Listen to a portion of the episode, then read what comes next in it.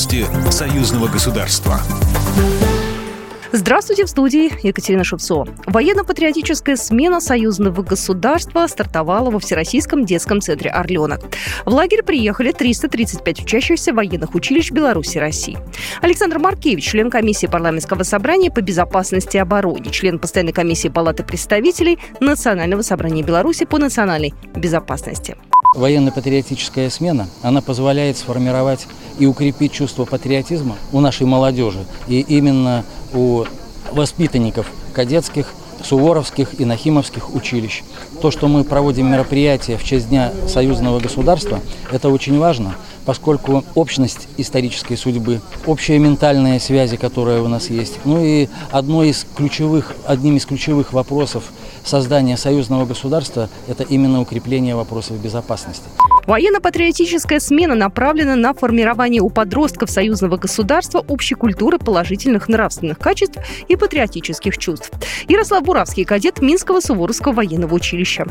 Для меня патриотизм очень важное понятие. В первую очередь я ассоциирую его с служением Родины и отданием своего воинского долга – Э, Родина э, в данный момент помогает мне получать образование, и в будущем я планирую отплатить ей той же монетой. Я не то что приду на защиту своей Родины, я приду и на защиту э, братской России.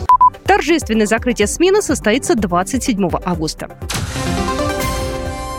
Белорусский экипаж завоевал золото на огневом этапе конкурса «Военное ралли Армии-2022», сообщает «Спутник Беларусь». В составе экипажа «Тигр» сержант контрактной службы Вазим Кравченко и рядовой контрактной службы Кирилл Янушкевич успешно выполнили задачу этапа огневой.